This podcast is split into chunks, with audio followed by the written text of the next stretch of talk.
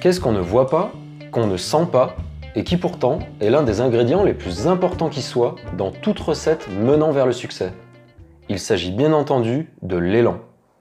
Chères auditrices et auditeurs, je vous souhaite la bienvenue dans ce nouvel épisode du podcast Entreprends-toi, produit par Gomentora.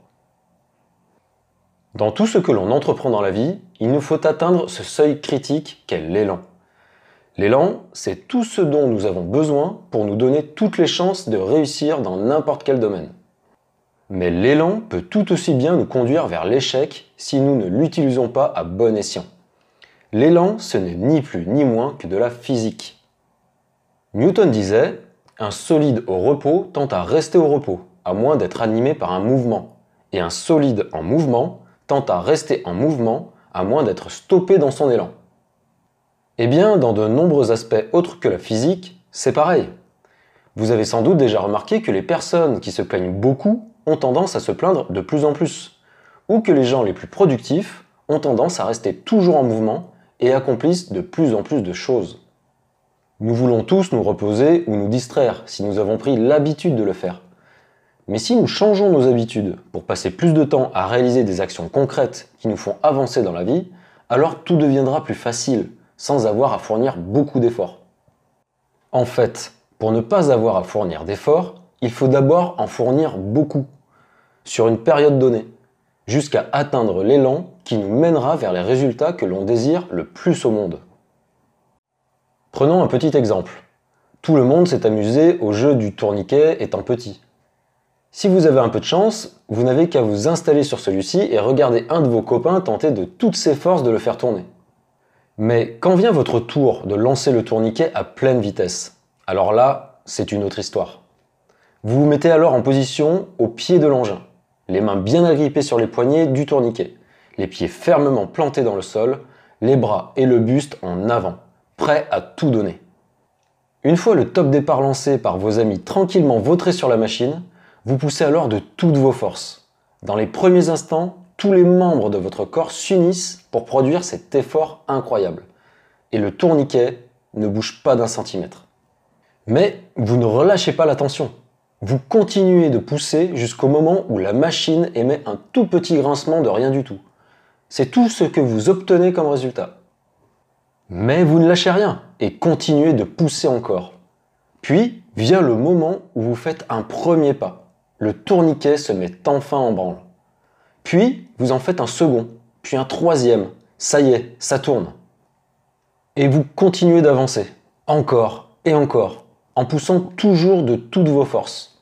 Le temps, lui, s'est arrêté. Vous savez que vous êtes encore loin du compte et qu'il ne faut surtout pas relâcher la pression un seul instant. Alors, vous continuez de pousser. Maintenant, vous marchez de plus en plus vite. Tout s'accélère. Votre effort est moins intense, mais vous continuez d'avancer puis vous vous mettez à courir.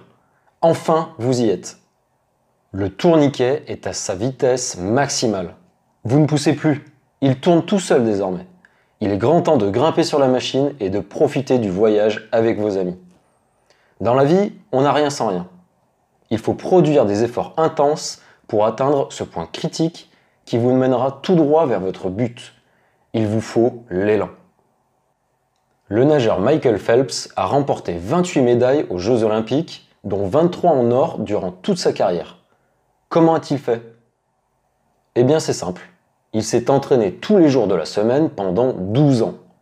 C'est ce qui lui a permis d'écraser notamment la concurrence en 2008 à Beijing, où il a remporté toutes les épreuves sur lesquelles il s'était aligné, soit 8 médailles d'or pendant les mêmes Jeux.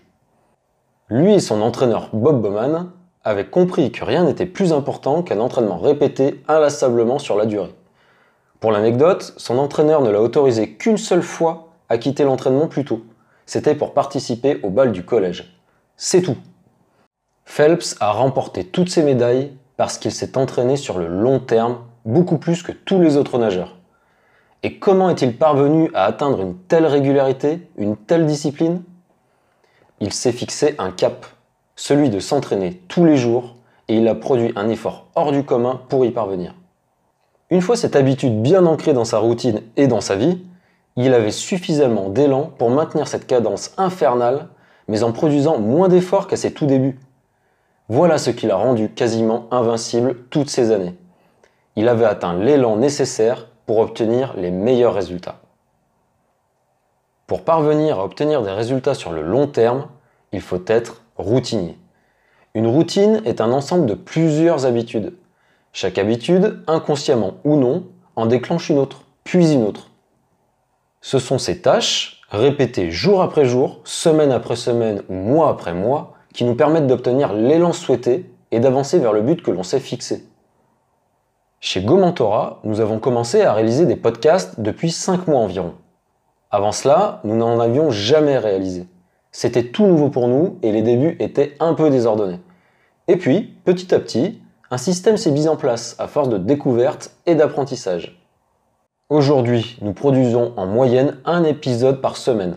Je dis en moyenne car si vous jetez un rapide coup d'œil sur les dates de publication, vous verrez que notre fréquence de publication n'est pas linéaire. Et c'est tout à fait normal au début. Mais nous commençons à prendre nos marques. Pour cela, j'ai personnellement mis en place une nouvelle routine qui me permet d'écrire plus chaque jour. J'essaie d'écrire à des heures régulières. J'ai éliminé un maximum de distractions dans mon environnement de travail. Je m'organise pour lire beaucoup plus et savoir précisément quel sujet je vais traiter pour le lendemain. Ce ne sont que des exemples et ce n'est pas représentatif de toutes les habitudes que j'ai dû mettre en place pour parvenir à être plus productif.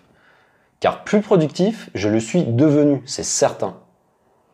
À l'heure actuelle, j'ai un rythme d'écriture presque 5 fois plus élevé qu'à mes débuts. À force d'écrire quasiment tous les jours, naturellement je me suis perfectionné et surtout cela me demande de moins en moins d'efforts.